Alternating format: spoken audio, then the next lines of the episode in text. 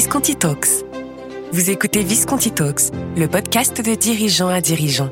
Une émission portée et présentée par les partners de Visconti, spécialistes de l'accompagnement de dirigeants par des dirigeants. Qu'est-ce qu'un bon dirigeant? Comment être un leader inspirant et inspiré? Comment transformer sans fracturer? À chaque épisode, un dirigeant nous inspire, partage son expérience et sa vision du métier de dirigeant. Bonne écoute Bienvenue, chers auditeurs et auditrices, sur notre chaîne Visconti Talks consacrée aux trajectoires d'entrepreneurs. Je m'appelle Thierry Dupays, je suis dirigeant et partenaire chez Visconti. Je suis un ex-patron de PME spécialisé dans le retournement d'entreprise. Aujourd'hui, j'accompagne mes dirigeants et leurs équipes de tout secteur dans des enjeux stratégiques opérationnels extrêmement variés. C'est avec beaucoup de plaisir que j'accueille ce matin un dirigeant de l'industrie, Paul de Monclos, que vous allez découvrir dans quelques instants. Bonjour Paul. Bonjour Thierry. Tu es PDG de l'entreprise Garnier-Thiebaud dans les Vosges. Garnier-Thiebaud, c'est 220 personnes en France et 50 personnes aux États-Unis, créé en 1833. C'est le métier du tissage et de la confection textile au service du grand public et des grands étoilés, comme on dit, de l'hôtellerie, de la restauration. Je songe notamment à nos palaces parisiens qui sont friands de tes produits. Vous allez comprendre, chers auditeurs, que la raison d'être de Paul de Monclos, c'est la sauvegarde d'un savoir-faire, du savoir-faire traditionnel d'exception du secteur textile en France. Je vais commencer par la première question. Euh, Garnier Thiebaud, c'est aujourd'hui donc une belle réussite. Une entreprise qui poursuit sa croissance avec une augmentation du chiffre d'affaires de plus 30% en 2022. C'est juste remarquable. J'ai compris, Paul, que ton histoire avec Garnier Thiebaud a débuté néanmoins dans un contexte bien différent. Comment es-tu devenu le patron de cette entreprise? Bonjour à, tous et à toutes. Euh, effectivement, euh, je suis arrivé dans, dans les Vosges il y a un peu plus de 28 ans, en 1995. Euh, j'avais un mandat de trois mois, donc euh, je suis pas très bon parce que ça fait 28 ans que je suis là, euh, pour euh, étudier comment trouver une solution à la situation de cette entreprise qui était en grande tension. On sortait des années difficiles, de, des années 92-93, et Garnier-Thiebaud n'avait pas été ménagé par cette crise et une concurrence très très forte, notamment des Italiens qui avaient pris la bonne habitude de dévaluer régulièrement. Et comme c'était nos concurrents principaux, l'entreprise allait très mal. Et comme dans ce genre de situation, euh, le cercle vicieux s'enclenche très vite et il y avait eu des tensions euh, euh internes. Et donc j'avais été appelé pour essayer de voir si on pouvait trouver une situation. En gros, essayer de rendre la mariée la plus belle possible pour, pour s'en débarrasser.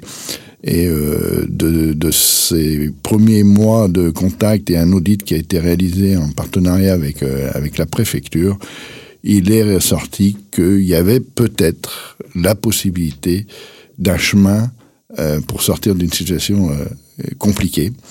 Et ça nécessitait de réinvestir, d'avoir la confiance des, élus, d'avoir la confiance de l'administration, parce qu'il a fallu aller demander des sous euh, au Cori, et puis euh, et puis ensuite euh, le soutien des actionnaires. Alors ça a été peut-être un peu plus facile pour moi que pour les autres parce que ma famille était actionnaire de cette entreprise et donc j'ai pu faire comprendre que si on voulait sortir par le haut, il fallait mettre un peu la, la main au porte-monnaie. Donc c'est comme ça que tu es devenu patron de l'entreprise.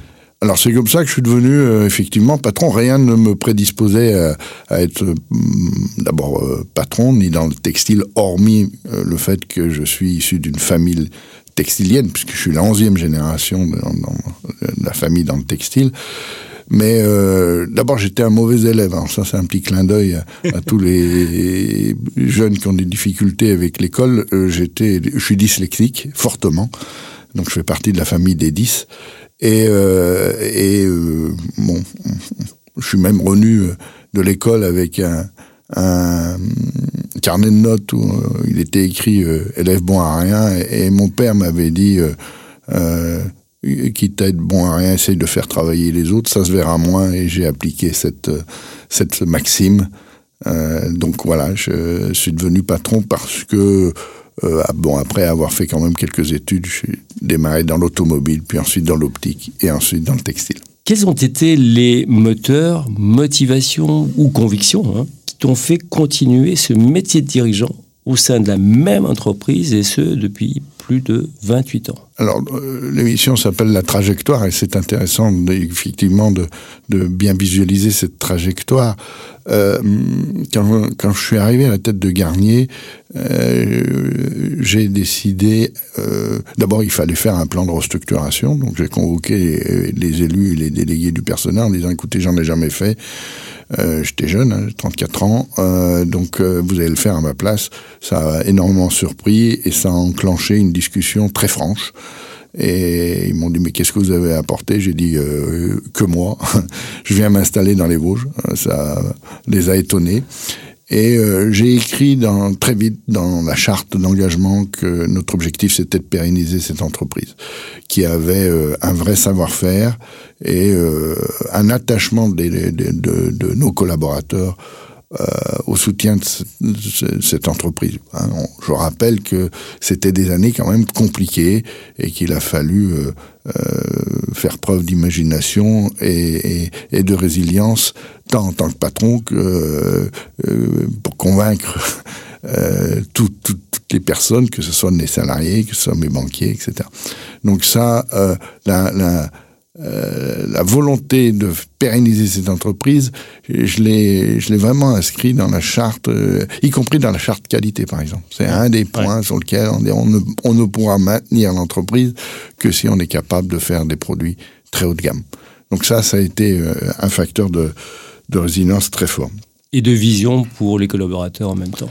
Oui, avec euh, avec euh, l'idée qu'il fallait, c'est ce qui a sous-tendu ma réflexion, c'est de faire ce que les autres ne voulaient pas faire, c'est-à-dire d'être capable de proposer des produits en toute petite série euh, et être extrêmement réactif et très créatif. Vous savez qu'en tant qu'industriel, l'industrie, c'est de faire des gros volumes pour baisser les prix, et eh ben nous on est parti un peu à l'envers. Euh, c'est-à-dire on a redonné ces lettres de noblesse un petit peu à l'artisanat, à la manufacture, en, en, privilégiant des petites séries, parce que la bataille des prix était perdue. Donc il fallait trouver des arguments pour vendre plus cher. Euh, et que nos clients acceptent de payer plus cher certains produits qu'ils pouvaient trouver déjà bien moins chers, même si l'Asie n'était pas encore trop présente chez nous. Ce qui fait que j'ai eu la chance de connaître la crise un peu avant tout le monde. Euh, la crise de la mondialisation, et donc d'être prêt quand, euh, j'allais dire, les frontières se sont ouvertes.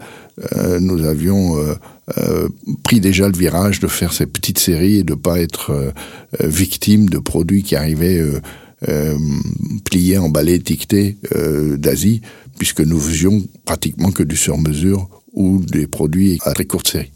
Ce que tu viens de, dire me fait penser aux risques effectivement de l'entreprise et donc aux défis. Quels sont les défis auxquels tu es le plus vigilant et comment fais-tu face à ces défis?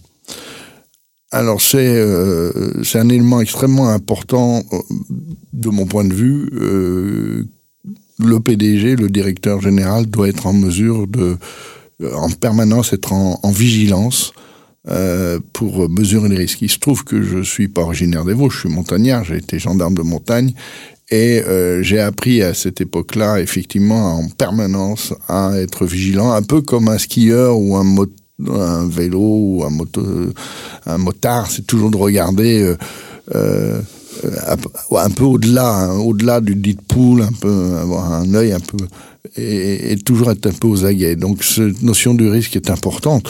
On le voit bien à la, date d'aujourd'hui, euh, euh, qui avait, euh, qui aurait pu mesurer l'impact des éléments géopolitiques sur l'évolution du coût de l'énergie Pas grand monde. Il y a plein de, risques comme ça. Les difficultés de recrutement. Moi, j'avais par exemple jamais imaginé une seconde qu'on puisse manquer d'eau dans les Vosges. Ça paraît incompréhensible pour ceux qui connaissent les Vosges. Donc c'est notre capacité à s'adapter à ce genre de, de, de, situation, être en mesure d'être en, en, permanence euh, un peu comme un joueur de, de tennis, hein, euh, en train de sautiller pour essayer de, de voir euh, euh, si la balle va aller à droite ou à gauche. Ben nous, si le, le business va aller à droite ou à gauche, c'est pareil. Un autre risque, c'était le risque du recrutement. Énormément de difficultés à recruter, alors que pendant des années, on, on se, on se félicitait de l'étiage naturel et on était content de voir quelqu'un partir en retraite en disant quelque part un de moins que j'aurais à virer. Mais c'était ça. Hein. Et, et, maintenant, on se dit ben, comment je vais faire pour en recruter? Donc c'est la, la, route tourne tellement vite qu'il faut être en permanence à l'affût des, des principaux risques. Euh, qui euh, qui évolue au fur et à mesure de la, vie. Tu as la gentillesse de rappeler le développement de, la, de Yann qui a été fulgurant ces dernières années. Euh, bah, il faut s'adapter, y compris y compris dans l'accompagnement de nos clients, puisqu'on vend de moins en moins de produits et de plus en plus de services. On l'a on l'a vécu avec la dernière Coupe du Monde de football où certains établissements avaient un peu oublié de commander leur linge et il a fallu livrer en extrême urgence euh, du linge à des hôtels qui étaient censés accueillir euh, des grands noms euh, à Doha pour la Coupe du Monde de football. Donc voilà, ça a été, c'est ça notre capacité d'être capable d'accompagner et de trouver des solutions pour nos, pour nos clients. De même que lorsque nous avions échangé ensemble, tu m'as parlé d'un terme, tu m'as évoqué un terme que j'ai trouvé magnifique, c'est l'obsolescence émotionnelle, rappelle-toi. Ah ouais, alors l'obsolescence émotionnelle, c'est lié au fait que depuis très longtemps, je, m'inquiète, et on en parlera peut-être un peu plus tard, sur la notion de traçabilité dans, dans la filière textile, qui est une filière complexe. Et euh, dans la traçabilité, l'étiquetage environnemental, est apparue euh, une nouvelle notion qui est euh, euh, l'obsolescence émotionnelle. En fait, c'est la mode. Alors, c'est dit comme ça, ça paraît anodin, mais pour certaines certaines marques en ont fait une vraie stratégie. Hein. On, on voit par exemple des marques chinoises de, de prêt-à-porter qui n'hésitent pas à créer énormément d'articles, noyer les marchés, mais avec une rotation énorme et de créer cette, ce besoin. Nous, on est plutôt un peu coincé parce que très honnêtement et, très modestement, on fait des, des produits inusables en, usage ménager. Euh, et donc, il faut créer une obsolescence émotionnelle quelque part pour que nos clients en aient un peu marre et changent euh, de nappe. Quoi. En gros, c'est ça. C'est très clair. Tu avais évoqué un défi qui me semble assez fondamental, notamment pour euh, une PME, c'est celui de la transmission de l'entreprise. Euh, je rappelle quand même ton âge, 63 ans. Mmh. Ok. Euh, tu m'avais confié que la transmission de ton entreprise n'était pas un tabou. Non. Et que parallèlement, elle était en préparation. Je voudrais rappeler quand même quelques chiffres. En 2022, chiffre de la CCI, 48% des dirigeants de TPE, PME ne pensent pas à transmettre leur entreprise. 63% des patrons de plus de 65 ans pensent qu'il est trop tôt même pour y réfléchir. Alors par rapport à ça, je dirais comment réagis-tu à cette information et comment surtout tu peux éclairer nos auditeurs avec tes meilleures recommandations Alors d'abord, je suis pas pas donneur de leçons, mais je comprends ce sondage. Hein. Une entreprise, pour un pour un patron, c'est un peu son bébé et parfois. Euh, euh, on n'a pas forcément les bonnes réactions avec ses enfants comme avec son entreprise. Alors moi, je suis dans un contexte un peu particulier parce que, je l'ai dit tout à l'heure, euh, je fais partie d'un groupe familial et euh, qui s'est transmis de génération en génération. Il se trouve que mon père était euh, euh, gérant de, de, la société mère à l'époque et, et, il était caution sur tous ses biens et un actionnaire familial sur deux générations et ça on en a euh, nous, gamins, beaucoup souffert. On s'est dit plus jamais ça.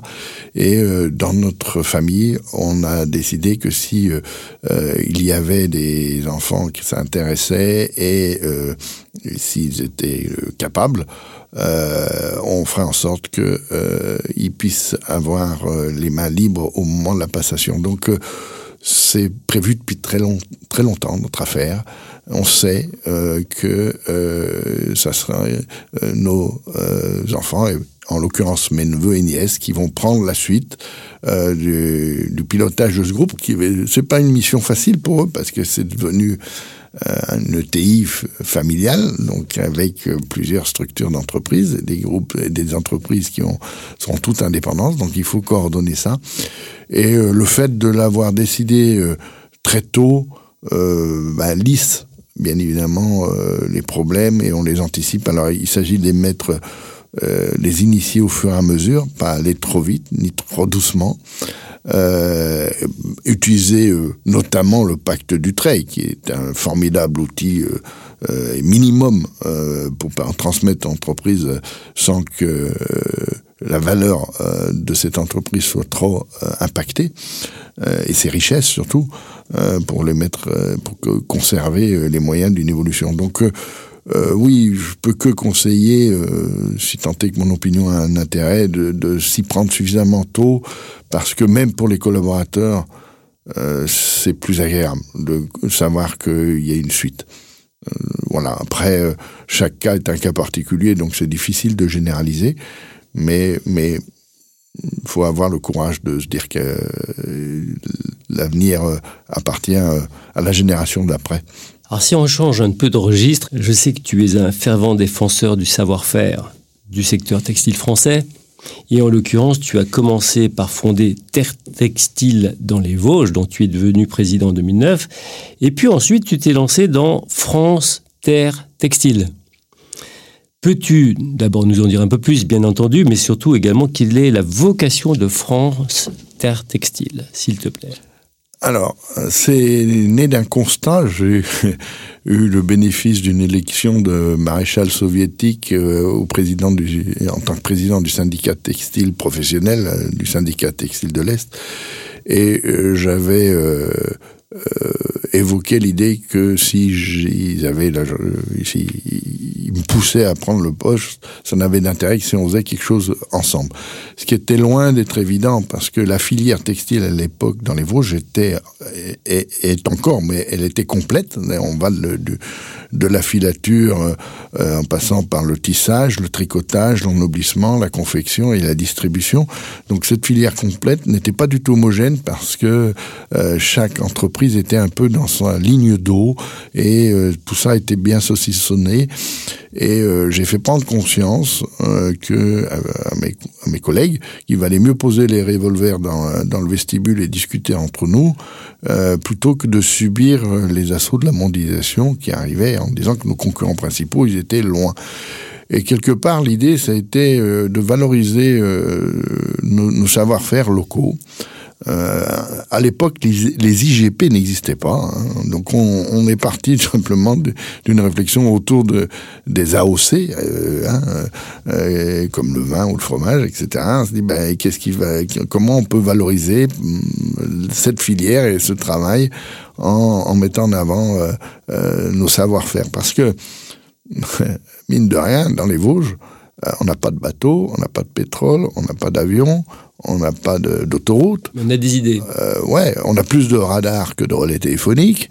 Euh, donc, euh, qu'est-ce qu'on a? On, on, va la rajouter, on a, et en matière première, on a l'eau et le savoir-faire. Donc, il fallait mettre ça en avant euh, autour d'une filière euh, euh, complète et, et, la valoriser. Donc, clairement, le, le, projet de Terre Textile consistait à, à garantir aux consommateurs que le produit il était authentiquement fait dans les Vosges, parce que les Vosges avaient une bonne image en termes de euh, principalement de linge de maison, euh, mais il n'y a pas que ça.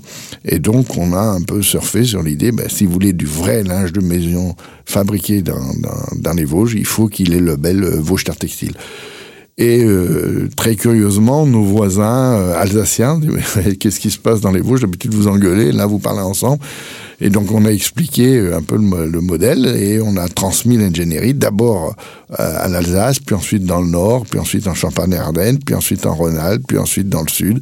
Et maintenant, il y a six régions euh, terre textile. On tient l'ancrage local qui sont fédérés autour d'une fédération qui s'appelle France Terre Textile, que je, dont j'assume la présidence, et dont la mission elle est effectivement de porter euh, la filière textile et notamment l'amont de cette filière parce que on les connaît peu, on connaît peu les filateurs, on connaît peu les tisseurs, les tricoteurs, les ennoblisseurs, c'est un, métier qui est absolument inconnu du grand public et qui est indispensable. Sans ennoblisseurs, il n'y a plus de textile en France.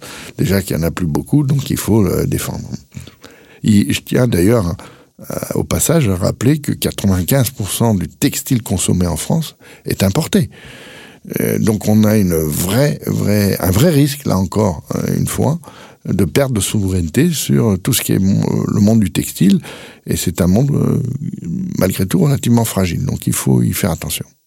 Je voudrais te poser la simple question, si on te, on demande à tes collaborateurs comment ils te voient et comment ils l'exprimeraient, quels seraient pour toi les trois mots qu'ils pourraient utiliser et pourquoi? Bah, ça serait bien de leur demander déjà. Euh, non, je pense que certainement, euh, je pense qu'il sortirait le mot engagé. Euh, je suis engagé auprès d'eux.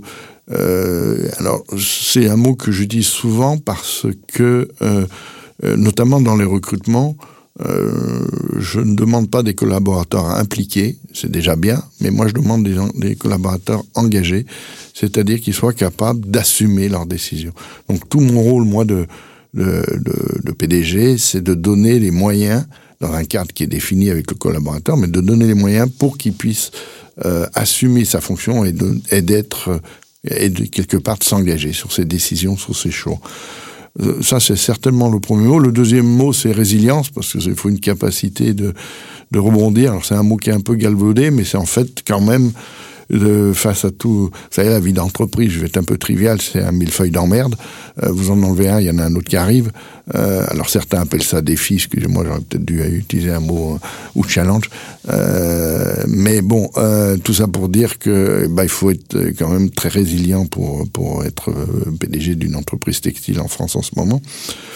Et puis, euh, et puis le troisième mot, je pensais aussi fidèle ou, fiable. Chacun peut. J'ai jamais, euh, je crois, un de mes plus gros euh, plaisirs ou honneurs qui m'a été donné, c'est un de mes anciens délégués syndicaux qui m'a dit Paul ne nous a jamais trahis. Et ça, ça m'a fait plaisir parce qu'effectivement, j'ai jamais trahi mes collaborateurs. Il y a eu des tensions, hein, il y a parfois des, des problèmes, mais globalement, j'ai toujours été loyal avec eux. Aujourd'hui, Paul, est-ce que tu as de nouveaux grands projets encore en tête et que tu voudrais voir réalisés prochainement Pour l'entreprise? Oui, pour l'entreprise. Euh, ah bah, j'ai plein de projets. Je pense que euh, avant de te dire les projets, je pense qu'une entreprise PME industrielle, elle est forcément, si elle veut vivre, il faut qu'elle soit en permanence en déséquilibre, toujours avancer, toujours, toujours, toujours. Donc si on n'a plus de projets, on s'immobilise et on est mort. Euh, donc effectivement, les projets sont aussi dictés par euh, euh, le contexte. Hein, euh, euh, on travaille sur les énergies renouvelables, on travaille sur comment réduire notre consommation d'eau, comment se développer à l'international, comment. donc il y a plein de projets, comment doter nos équipes des meilleurs outils. donc c'est bon, vous savez quand on est dyslexique, souvent on compense. Moi j'ai compensé par de l'imagination. Ma femme et mes collaborateurs me disent que j'ai un peu trop d'idées et que de temps en temps c'est bien quand je pars en, réunion à Paris, ça laisse un peu le temps de, Pour faire un podcast. À quoi ressemble réellement ta vie en dehors de la sphère professionnelle? Alors bon, j'ai aussi effectivement pas mal de, responsabilités euh, associatives. Il se trouve que je suis impliqué dans différentes associations, y compris des associations caritatives. Et euh, Gérardmer, c'est une ville qui a énormément évolué euh, ces dernières années, qui s'est vraiment tournée vers le tourisme. Et euh, ça a des effets extrêmement bénéfiques pour l'économie, euh, un petit peu moins pour l'environnement, avec un peu de, surpopulation au moment des vacances. Mais il y a surtout une partie de la population qui ne s'y retrouve pas.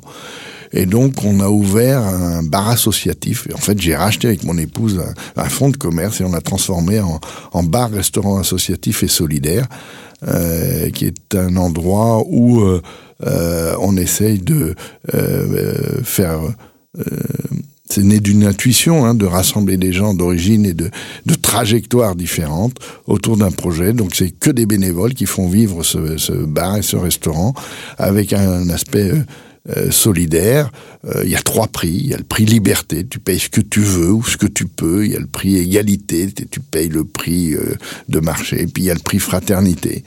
Euh, qui est qui permet euh, à l'association de venir. Et puis à côté de ça, on fait des moments culturels avec des conférences et on fait aussi des, des ambiances musicales les vendredis avec des vrais concerts pour souvent d'ailleurs avec des musiciens locaux parce qu'ils trouvent ça sympa.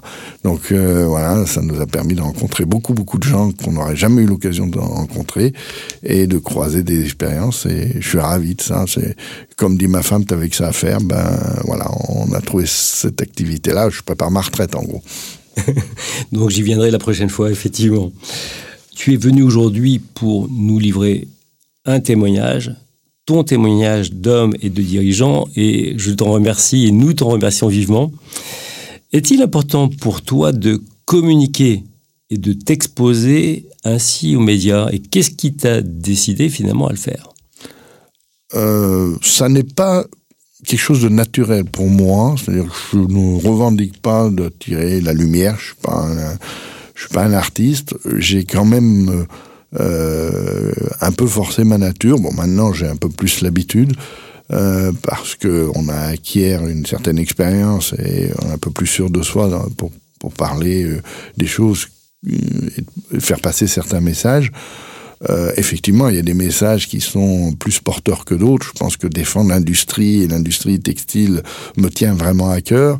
De défendre mes équipes. Euh, euh, je disais tout à l'heure que euh, souvent, un chef d'entreprise considère ses entreprises comme euh, son bébé, mais ses collaborateurs aussi comme ses enfants, et on, veut les défendre, défendre euh, sa vision de la, vie et, de croire que bah, chacun peut avoir sa chance et de croiser euh, euh, les, expériences comme on le fait dans les entreprises ou comme on le fait dans, nos différentes associations. Euh, bah, il faut savoir aussi dire les choses. Moi, je pense qu'il faut pousser les gens à parler. On peut pas trouver des solutions à des problèmes qu'on ignore et on peut pas avancer seul. Il faut, il faut partager les projets. Il faut faire en sorte que tout le monde tous puisse y trouver sa place. Donc Bon, je n'ai pas la maîtrise de l'écrit, hein, je l'ai dit, je suis nul en orthographe. Je crois que j'ai un peu la maîtrise de la parole. Parfois, je suis un peu long, mais je te vois sourire, donc euh, il est temps que je m'arrête. Pas du tout, c'était parfait. On arrive à la fin de notre podcast et tu sais que après ce vibrant et passionnant témoignage, c'est à moi que revient les mots de la fin, peut-être quelques conseils à nos auditrices et à nos éditeurs. La première chose, le, premier conseil, il est lié aux aspects techniques de la transmission. Euh, et là, effectivement, je pense qu'il faut resituer le débat dans le cadre euh, économique et de la souveraineté française, puisque nous avons aujourd'hui à peu près 145 000 TPE, PME, on a moins de 6 000 ETI. Je ne peux que conseiller aux auditeurs de t'imiter, Paul prévoir, anticiper la succession de manière à ce que l'entreprise puisse être pérenne et puisse éventuellement, bien entendu, grossir, se développer. La deuxième chose, j'ai relevé un certain nombre d'expressions et de mots comme poser les revolvers dans le vestibule, garder l'entreprise en déséquilibre, défendre l'industrie mais partager et dire les choses. Donc autant de conseils à nos auditeurs. Troisième conseil, j'admire un certain nombre de tes qualités intrinsèques et notamment ton charisme que je ressens fortement maintenant. Et ce que j'apprécie aussi, c'est ta capacité à, à oser dans tout ce que tu fais parce que c'est pas si simple. Tu as osé venir, tu as osé t'exprimer. C'est pas naturel. Et ça, c'est une force. Il faut savoir oser et oser en prenant du plaisir. Et c'est comme ça que tu entraînes finalement tes équipes vers la réussite. Euh, donc finalement, Sauf si tu as des commentaires encore. Non, Paul. Non, je rougis. donc bravo Paul. Paul de Monclos, je rappelle, qui est donc le PDG de Garnier Thiebaud. Et encore merci. Et je dis à bientôt à tous nos auditeurs et à nos auditrices pour les prochains podcasts. Au revoir. Au revoir. Vous venez d'écouter Visconti Talks, le podcast pour comprendre et apprendre des autres dirigeants. Retrouvez-le en intégralité sur le site internet visconti.partners. Vous y retrouverez aussi l'ensemble des nouveautés de Visconti Partners. Nous vous donnons rendez-vous prochainement pour un nouvel épisode de Visconti Talks. Visconti Partners, Leaders Challenging Leaders.